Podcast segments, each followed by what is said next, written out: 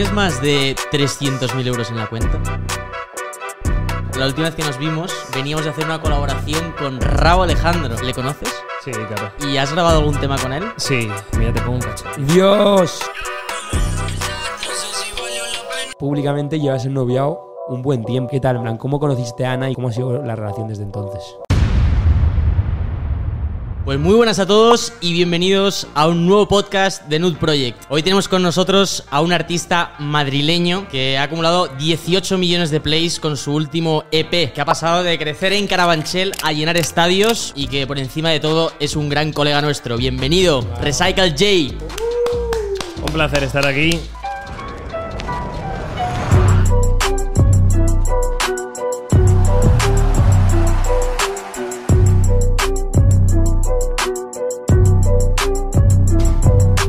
Para nosotros, ya lo sabes, tío, pero siempre ha sido una gran inspiración. Tanto. Lo hemos conseguido, estamos aquí al final. Coño, tanto en toda la parte del marketing como ser un pionero en general, de rapear, cantar, visual, un puto éxito. Y me acuerdo cuando nos conocimos que fue una locura porque a Ana, tu novia, le llevábamos enviando ropa un buen rato y tú te ibas poniendo alguna cosita, lo que te gustaba, tal. Y después fuimos a la fiesta del Spanish King Sí. y estabas tú ahí. Yo Y- me acuerdo que le vi al primero. Ajá. ¿Qué pasa tal? Tú llevas un knit de estos que era como el negro, Ah, sí, uno negro sí. y rojo que habéis hecho de una edición de Barcelona de no sé qué. Y a mí eso era como de lo que más me gustaba. Y dije, coño, eso, tú eres ese, ¿no? sí, tal, yo soy Alex. tal. Ahora te presento a mi colega, Bruno, está por aquí. Y de repente vi a esto. ¡Uh! ¿Qué pasa? No sé qué, claro, claro, No, claro. iba, iba auténticamente No, volado. y guay. Y me acuerdo que llevabas tú un collar. Ajá. Dios, dije, el de "What? perlas. Dame el collar. Y, y me, yo en plan bendición, ¿sabes? y, Ahí, y- pam. y ahí ya ahí empezó todo. Y Bruno, luego fuimos a otro garito luego, estuvimos ahí Buah, bien. y me acuerdo Ese día fue divertido. sí. Extremadamente borracho. Y a ti siempre te pasa que cuando sales de fiesta acabas regalando todos los collares, tío. Sí, si sales de fiesta con collares, Es- no, todas las joyas que tengo. No sé por qué, no son prendas, porque si no paso frío. Pero joyas, tío. Me acuerdo de ver un TikTok el otro día de un chaval diciendo: Ah, sí, el dueño de Nude Project me regala un anillo que todavía no ha salido, no ha salido y tal. Y me ves a mí borrachísimo regalando joyas. Y No digo, te "Buah, cases nunca, tío. Te vas a meter en un problemón. qué notas". Bueno, es que además lo gracioso de todo esto es que esa misma noche es la noche donde conocí a Paco León y justo hemos tenido toda bueno, la locura del. no sabe la que se ha liado. Mandarle un beso a Paco. Un besito a Paco, tío, y un saludo, merece. que lo siento mucho. Ayer, ayer le contamos un poco, pero eh, nuestro último invitado fue Paco León y en el podcast él hizo unas declaraciones, pues en un contexto eh, relajado acerca de su opinión sobre Élite A mí como producto me parecen unas mierdas muy grandes, la verdad. y resulta que nos levantamos al día siguiente de salir el podcast y había 25 titulares de periódicos de Paco León opina no sé qué de Élite. No, no. Y una locura, y no solo periódicos, sino televisión, y después va a la radio y le preguntan acerca de la opinión de élite y dice, guau, es que estaba, pensaba que no iba a verlo de tanta gente. Es que me acuerdo que era como. Vi el podcast yo este y dice. Sí, vamos, estoy aquí encantado, tal. Tengo otro día 17 entrevistas. Dice, nada, esto es una charla, tal, no sé qué. Y luego le veo ayer diciendo, "Pff, los, los podcasts, esto los carga el diablo. claro, al final yo creo que te ves ahí en el momento y dices cosas como, pues, como las sientes y luego siempre se pueden sacar de contexto, de quicio, ¿sabes? Al final Bueno, eso... tú por, por ahora dale un poquito la cerveza y Claro, a ver qué declaraciones salen. No, pero al final es lo especial de un podcast, coño, que lo guay de esto es que no se sienta como una entrevista pura y que pueda ser una conversación entre chavales. Yo creo que eso es lo que hace que sean mágicos, ¿sabes? Que la gente se sienta muy cercano y es cómo es claro. Jorge y no Recycle J, cómo es Jorge, de verdad. Y eso es lo mágico. bueno, por si alguien no te conoce, resúmenos un poquillo tu historia brevemente. Yo me llamo Recycle J, soy un cantante de Madrid. Empecé haciendo rap hace, pues no sé, el primer trabajo que saqué fue como en 2010. Y ahí pues eh, ya yo con la gente que me movía ahí pues ya hicimos algo de ruido, hacíamos cosas un poco distintas. Y luego pues unos años eh, más tarde, ya en 2017 es como cuando ya empecé a profesionalizar todo un poquito más. Saqué el primer álbum que se llama Oro Rosa. Y luego pues ya pues eso, cosas van pasando los años y bien, la verdad que muy contento. ¿Siempre Ahora te había hemos- llamado la atención la música? Sí, sí, de pequeño me gustaba cantar mucho. En la ducha. Cantaba en general. Yo me siempre. acuerdo de ir de vacaciones por ahí con mis padres y lo típico esto que hacen como de mm, los animadores, ¿sabes? En el hotel, en eh, Sí, sí, sí. concurso de karaoke y yo pf, me les voy a follar. Te lo juro, cantaba por Bisbal, cantaba muy cantaba mejor que ahora. No sé, siempre hemos hecho cosas por, por amor al arte, ¿sabes? Yo a muchos de estos, al Fer, al War, le conocí en una batalla de gallos ahí en Plaza Elíptica. Todos nos conocemos de eso, ¿sabes? Y tu, tu carrera ha estado muy ligada a Natos y War, ¿no? En este sentido. Sí, en el principio cuando nos cono- al final en todos esos fines de semana de coger un coche e ir Guau, Ornatos, un amigo mío, yo y el DJ, ir los cinco en un coche a no sé dónde, tocar, ir al hotel, salir de fiesta, jaja, yo de esas me comí todas, ¿sabes? ¿Sabes que aprendiste mucho de, de ellos en esa época? ¿no? Sí, sobre todo de, mm, digamos, quizá no tanto en la parte artística, sino más como en esa parte empresarial y en esa parte de la decisión de hacer las cosas, ¿sabes? De que si quieres hacer algo te lo tienes que hacer tú. Yo creo que eso es algo que vosotros mismos lo habréis sentido en vuestras pieles. Eh, conforme las empresas, los proyectos las em- se van haciendo grandes, tienes que delegar, tienes que tener más...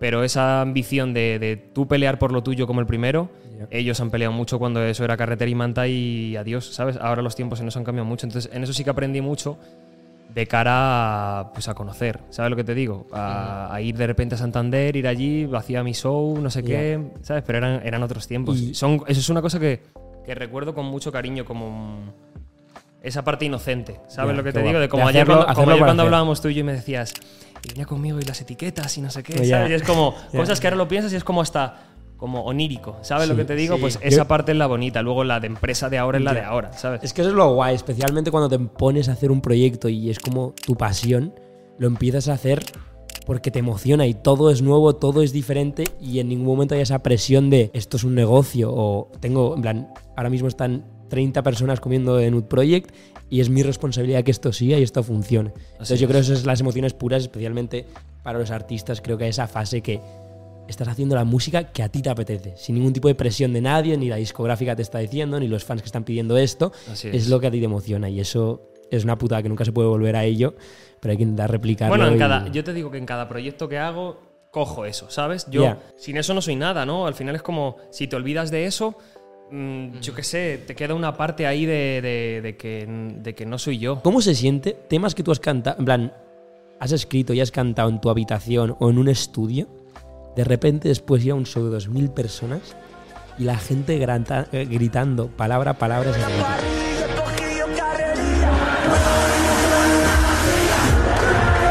Aquella foto nuestra en el fondo del cajón Devorándonos la boca en un fotomatón Otro día con los platinos Es heavy, yo me emociono más de una vez. Este verano, este verano quizá no tanto, eh, porque, o sea, sí me he emocionado, pero más de alegría, no de, ese, de que se te saltan las lágrimas. Eh, en el último de Talavera la Reina, sin ir más lejos, fue genial. Vino mi tía, tal, y pues como fue un momento muy bonito. Y ahí fue como, hostia, qué guay, qué bonito, ¿sabes? Luces y ves, ¡boom! Pero sí que es verdad que esos momentos de cuando eh, yo cantaba canciones a lo mejor mías, muy personales, que cuentan movidas de que a lo mejor no me atrevería a contarle a a alguien, hablar. Pero ahí te desahogas y sueltas tu, ¿no? Es tu manera de, de vaciarte. Eh, yo hacía eso, lo escribía en mi puta habitación de mi casa cuando vivía con mis padres, tal, y de repente cantarlo en una sala llena que queda por todavía otros dos pases más, no sé qué, y mi madre ahí y la veo, pues ah, eso me emociona, ¿sabes?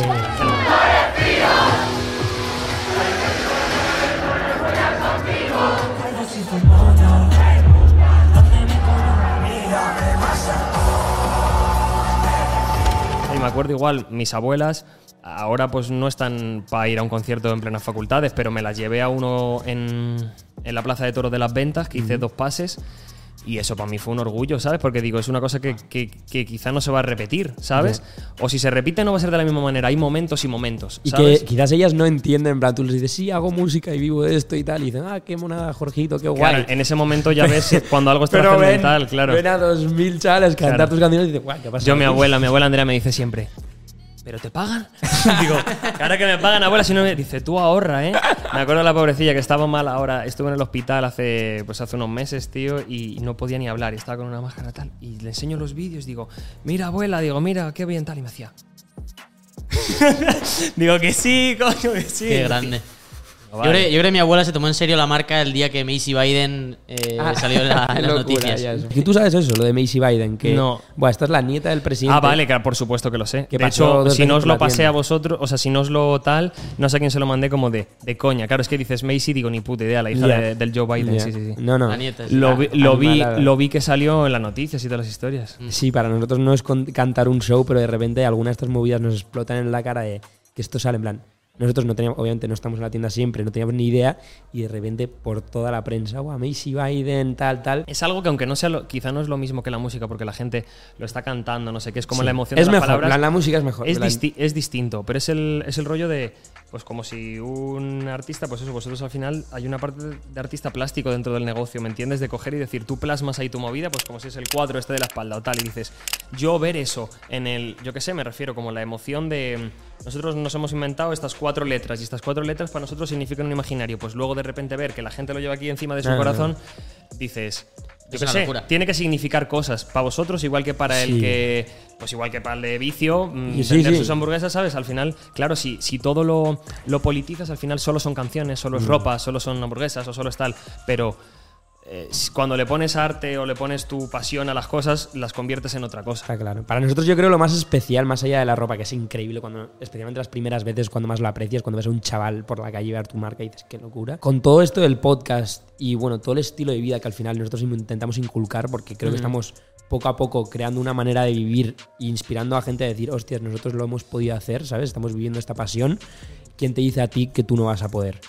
Joder, es muy fuerte cuando ahora chavales nos vienen por la calle o enfrente de la tienda o lo que sea y dicen, tío, qué locura, en plan, me veo todos los podcasts y en plan, has cambiado mi vida y estoy empezando una marca, tío, que creo que va a ser un éxito y tal. Qué bueno. Y coño, eso sí que te emociona de verdad porque dices, Claro, porque- he tenido un impacto sobre la vida de una persona. Y como esta persona, hay varias más. Y al final, yo creo que es lo que queremos hacer todos los humanos, ¿no? En plan, tener un impacto positivo sobre la vida de una persona. No hay nada más puro y mejor en el mundo, tío. Sí, hay veces que, que quizás eso, que no te das cuenta o que no te paras a pensar por lo rápido que va todo, pero es así. A mí me pasa muchas veces con gente que me manda mensajes de... Desde luego que está desde el mensaje de mañana No, no. es el cumple de mi hermana Alicia, cumple 19 años, mándame un vídeo tal. Claro, está ese y luego está el de, oye, eh, mi hermana acaba de superar una operación de vida o muerte, no sé qué, le has cambiado la vida, tal, o gente que me los encuentro y que de verdad me lo dicen en sus caras y yo digo, ¿qué? Al otro día yéndome de, pues eso, del último show, me voy yendo tal y yo digo, ah, queda igual, atravesamos la feria, no sé qué, tal. Se había ido como todo el equipo, todo el minibús, toda la movida y digo, me voy yo en otro coche, nada, vamos por aquí.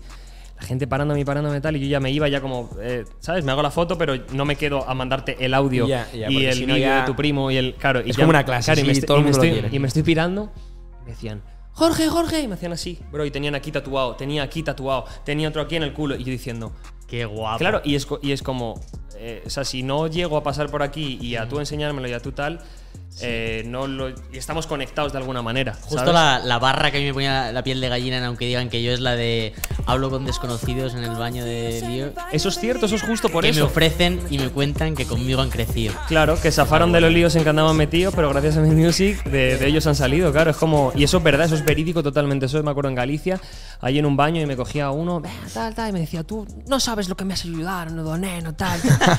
y a tope, y no me conocían de nada, pero, o sea, yo no les conocía de nada, pero ellos a mí sí, ¿me entiendes? sí, yo al final, yo cuento mi movida No, no. y tú, yo no puedo saber nada de ti, ni cómo es tu Ah. segundo apellido, pero tú sabes de mí mil movidas que yo ya he contado, de si me pasó, de si no me pasó, entonces... Muchas veces nos exponemos de una manera que yo lo hago sanamente y que me flipa, ¿sabes? Que, que en eso es en lo que también baso mi música, en contar esas cosas. Pero que a la vez, pues eso, el desgarro es lo que tiene, que, que se Joder, abre. Y eso conlleva una responsabilidad enorme, ¿no? Siento porque me acuerdo escuchar un ejemplo acerca de Justin Bieber, que era que Justin Bieber tuvo una fase un poco más mala donde le paraba. Es que este hombre literalmente no puede ir a un sitio en el mundo donde no le paren, ¿no? Y hay días, como todos, ¿no? Que este hombre tiene un día malo y no quiere quizás hacerse 800 fotos o no quiere firmar 40 autógrafos. Y me acuerdo de, de, en plan, una persona decirme, guau, yo conocí a Justin Bieber y es un cabrón, en plan, no se hizo ni una foto conmigo, yo solo quiero una foto para mi hermana, tal. Y tú lo piensas, y para Justin Bieber, ese es un día más que quizás no le apetece hablar con la gente. Pero para ese otro chaval que le ha pedido la foto, es el único momento en el que ha visto Justin Bieber, y ese es su momento, y se queda con esa imagen de Justin Bieber, y ya al resto del mundo le dice, no, no, es que Justin Bieber es un cabrón, cuando quizás es un tío de puta madre. Claro. Entonces es una sí. responsabilidad, en plan, enorme. Es una responsabilidad porque tú vas al carnicero y si ese día no te hace la broma de, eh, Paquita, ¿qué te pongo? Pues no pasa nada, ¿sabes? Porque el man se ha No levantado a las 4 de la mañana y punto y tal, Pascual. Y el otro parece que todo el rato tiene que ser un héroe, ¿sabes? Entonces, pues eso, ni Bueno, todos los héroes llevan capa, bro, ni todo el rato puedes estar feliz, ni puedes estar contento. Jorge, ahora te voy a hacer una pregunta a la cual no sé sinceramente si vas a poder responder. Mm, Nosotros, la última vez que nos vimos aquí en esta oficina, veníamos de hacer una colaboración con Rabo Alejandro. Cierto. ¿Le conoces? Sí, claro. ¿Y has grabado algún tema con él? Sí, sí. Grabé un tema con él que nunca salió, Ahí. El primero se llama. Y. Cuéntanos Y un una pena, tío. Pero Eh, estáis en el estudio juntos. Yo fui a Miami. eh, Y esto a es un- no, no es cuando Raw, eh, es Raw, ¿no? Todavía. Raúl tenía 70.000 seguidores, una cosa así, me acuerdo, sí, sí. Fuimos para allá y el último día, eh, pues mm, me pusieron con él, tal, mazo de buen chaval y rollo como muy... Eres muy bueno, bro. Es que ya era muy bueno, ¿sabes? Era nos pusimos en un momento, yo solté un par de melodías, él dijo otro par, nos enseñamos, mira, esto es lo último mío, mira, esto es lo último tuyo. Nos pusimos cada uno con los cascos. Lo tengo, lo tengo. Pues Yo en el estudio soy rápido, ¿sabes? Pero so- mm, soy rápido sacando melodías y todo esto, escribiendo como que... me- Te lo hay veces que... más. Hay veces que voy solo a escribir y, y me meto en ello y hay veces que es como primero la melodía. Pues nos salió así como muy guay. Era un temardo. Mira, te pongo un cacho, tío. Dios, no me jodas. Estaba no guapo, jodas, sí, mira.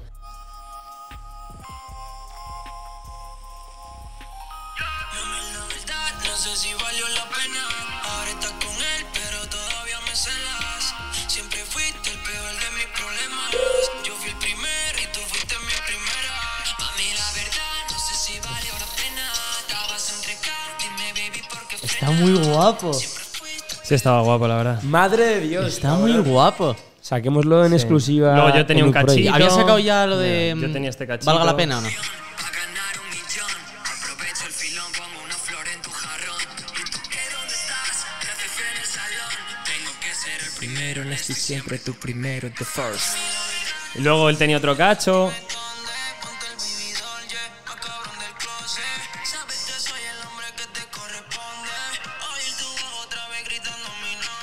Esto, esto es criminal. Es, crim- es Sí, estaba, estaba muy es chulo. criminal que se te quede en el móvil, eso, cabrón. En el móvil no, en el móvil en el podcast de News Project. Mándale, mándale un No, saludito, que va. mándale un saludito a Raúl Raúl, tío, a ver si se anima. Rao, guapo. Nada, hombre, hay que saber, hay que saber los momentos y los no momentos, tú Ya. sabes. Y esto en el momento era el apoyo, y de hecho, eh, podíamos haberlo sacado ETC, pero cosas que pasan, bro. Y mira, yo soy muy friki de la música, entonces cuando tengo un artista aquí digo, ah, este es mi momento. Em, tanto creo que en una marca como en la música, el gran desafío no es dar un boom, porque hay mucha gente que ha tenido un tema que ha sido un éxito, o que ha sacado una sudadera que ha sido un éxito, muchos. Pero hay pocos, que creo que tú ya estás casi en esa línea de llevar 7, 8, 10 años en la industria. ¿Tú en qué estás, más o menos, ahora mismo? Yo empecé, o sea, en 2010 es cuando saqué mi primera maqueta, que son Vale, Dios mío, sí. 12 años. 12 pero años. rollo, pues eso, en Pegarte- 2000 2017 fue como Vale. el, yo qué sé, mi Pero- primer álbum. Si dices primer álbum, primera gira, no sé qué es. Ya. Pero bueno, llevas mucho tiempo dándole duro. Y para mí es una gran admiración porque nosotros llevamos tres añitos y poco a poco estamos ya entrando en toda esta movida.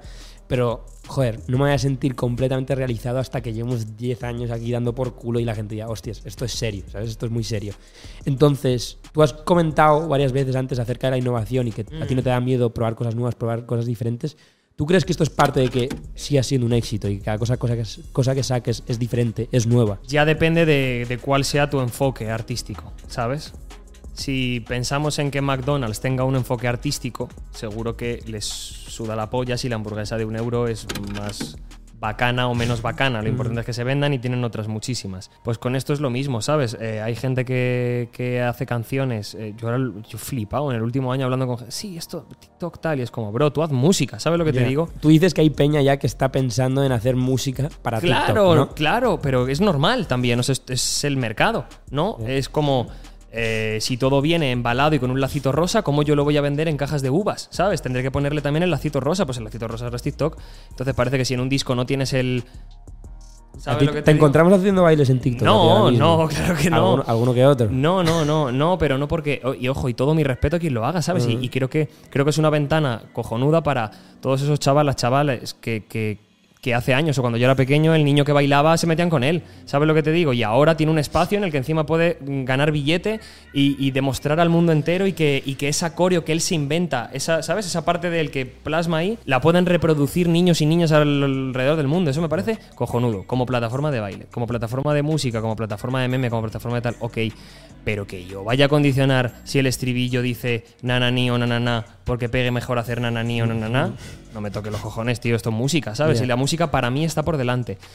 Pero desde luego que si pensase en hacer eso y que en el segundo 20 entre el estribillo y luego se repite y luego no sé qué, pues es más fácil para sincronizarlo, más fácil para no sé qué, para no sé cuál. No sé. Es un equilibrio difícil que está en todas las industrias entre lo comercial y la parte más purista, ¿no? Sí, yo nunca he sido purista realmente en, en nada. O sea, me gusta el rap y me gusta el hip hop, ¿sabes? Y me gustan ahí como el... Hmm. Yo todavía creo en Pero esas sí que movidas, eres ¿sabes? Me hace- meticuloso y me hace- cuidado. Y para claro, mí, o sea, la, eso- gente, la gente que hace lo que tú haces, eso es lo que, lo que hace que luego tus letras se las sepa la gente.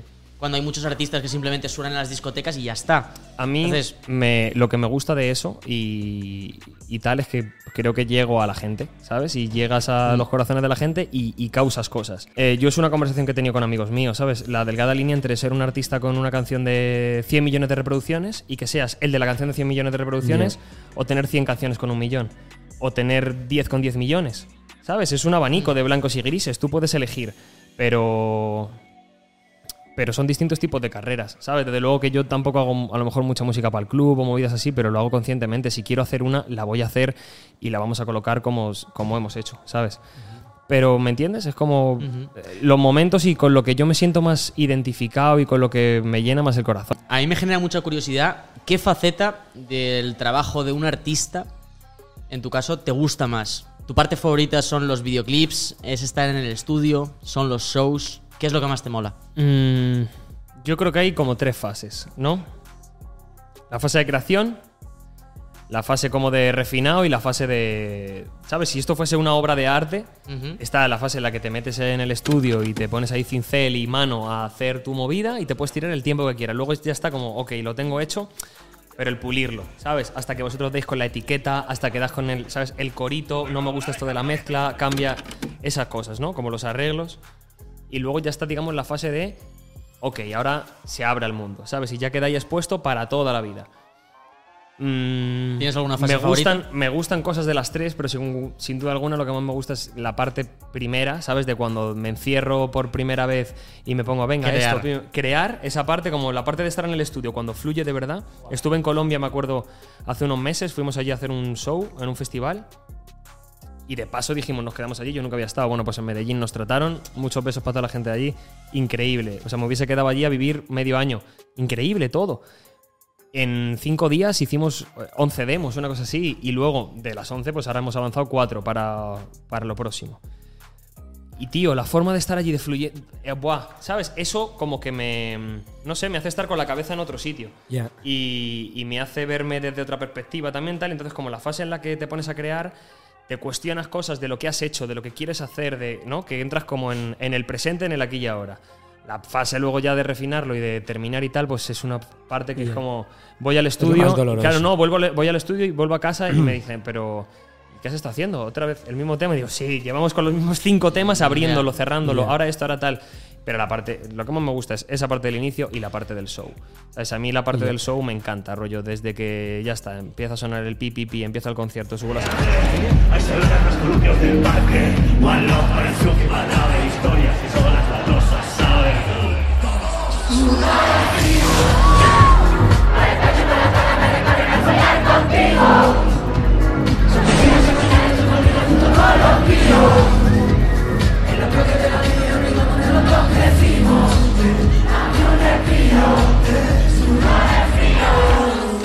Hay nervios, siguen habiendo nervios al principio. Sí, pero no son nervios de qué pasará, son nervios de bu, bu, bu, bu, ¿sabes?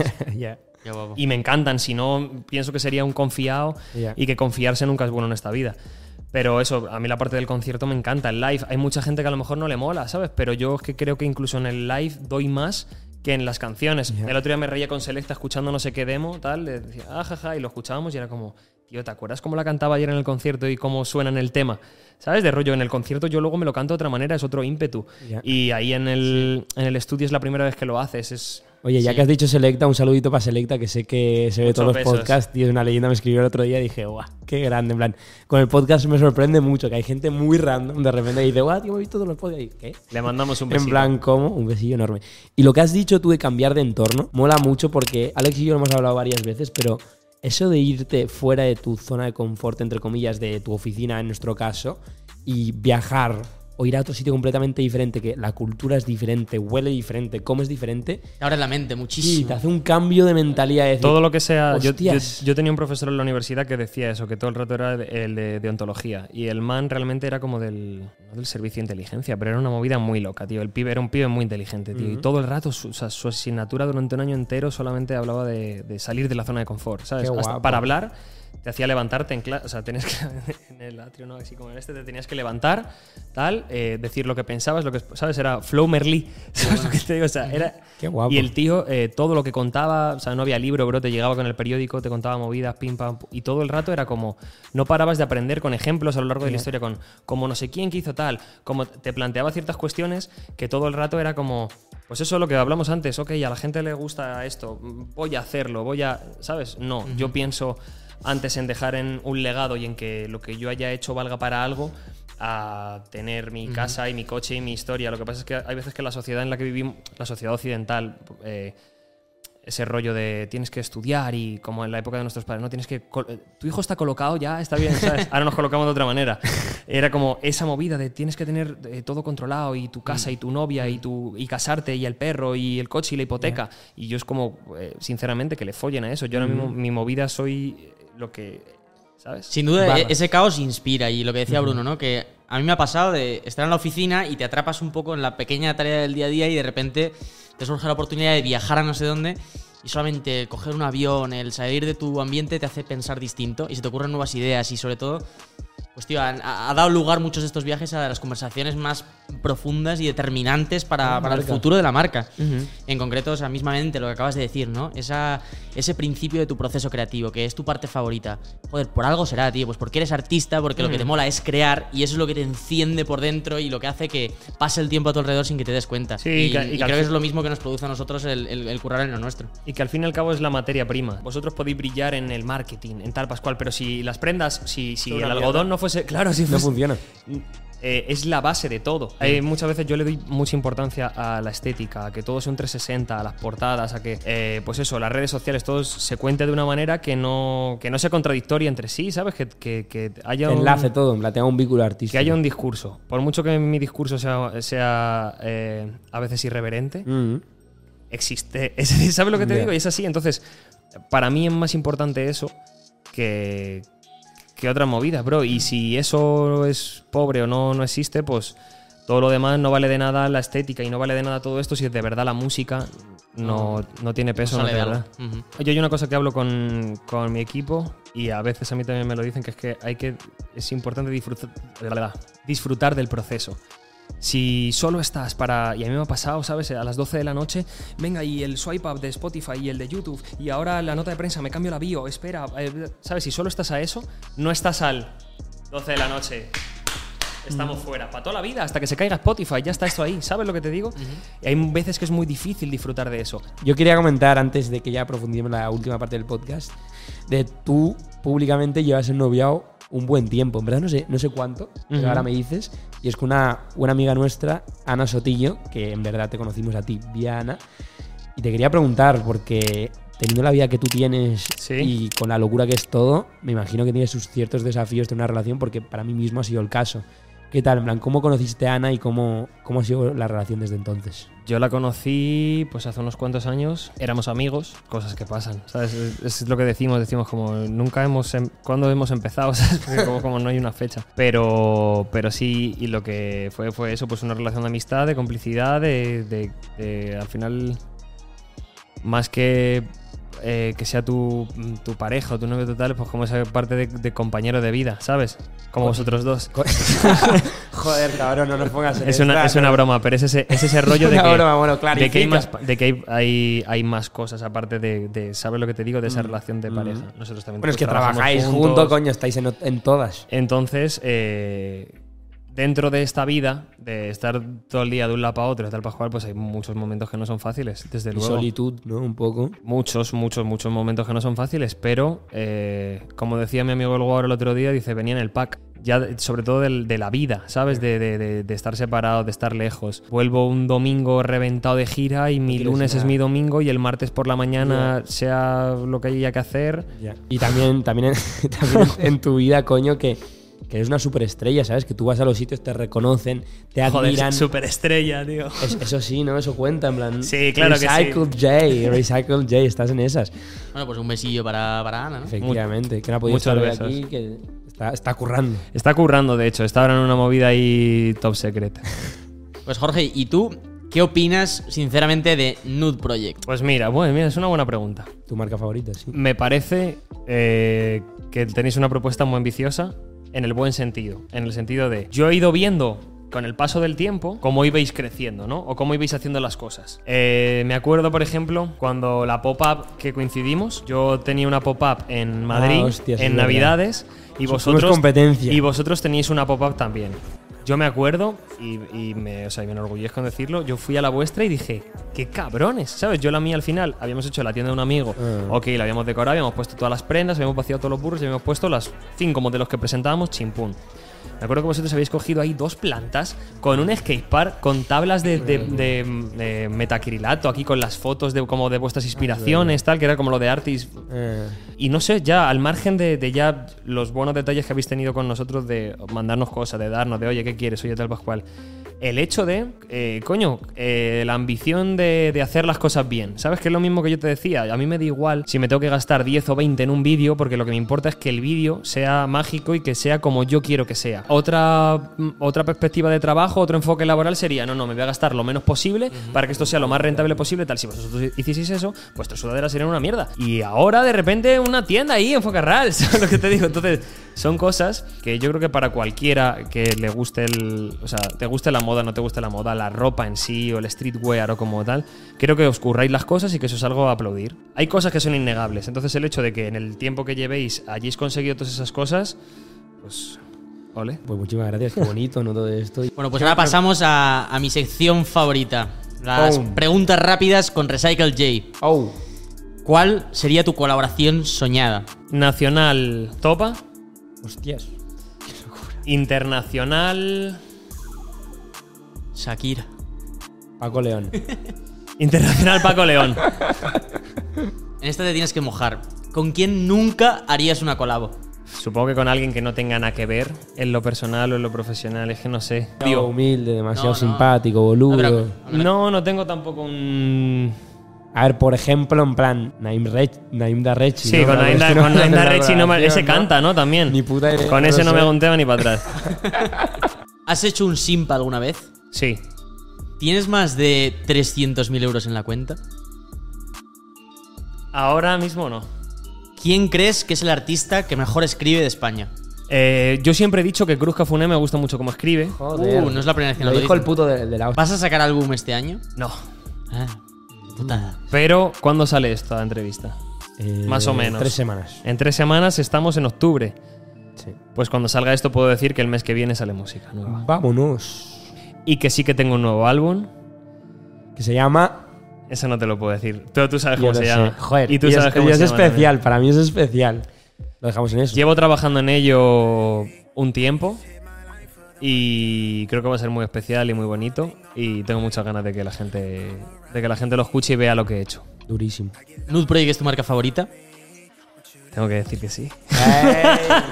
qué locura, qué locura. Eh, pero nada, eh, recuerdo decir que la mayoría de gente que ve los podcasts no está suscrita al canal y para nosotros esto es muy importante y es completamente gratis. Así que chavales, por favor, echarnos una mano. Like, suscribiros y comentar. Comentar qué tal este podcast, que cuándo queréis que saca música Recycle y quién queréis que sea el próximo invitado. Chavales, muchas gracias y Jorge, eres un puto grande. Te queremos muchísimo, tío. Un placer enorme. señor. Eh, Un gustazo.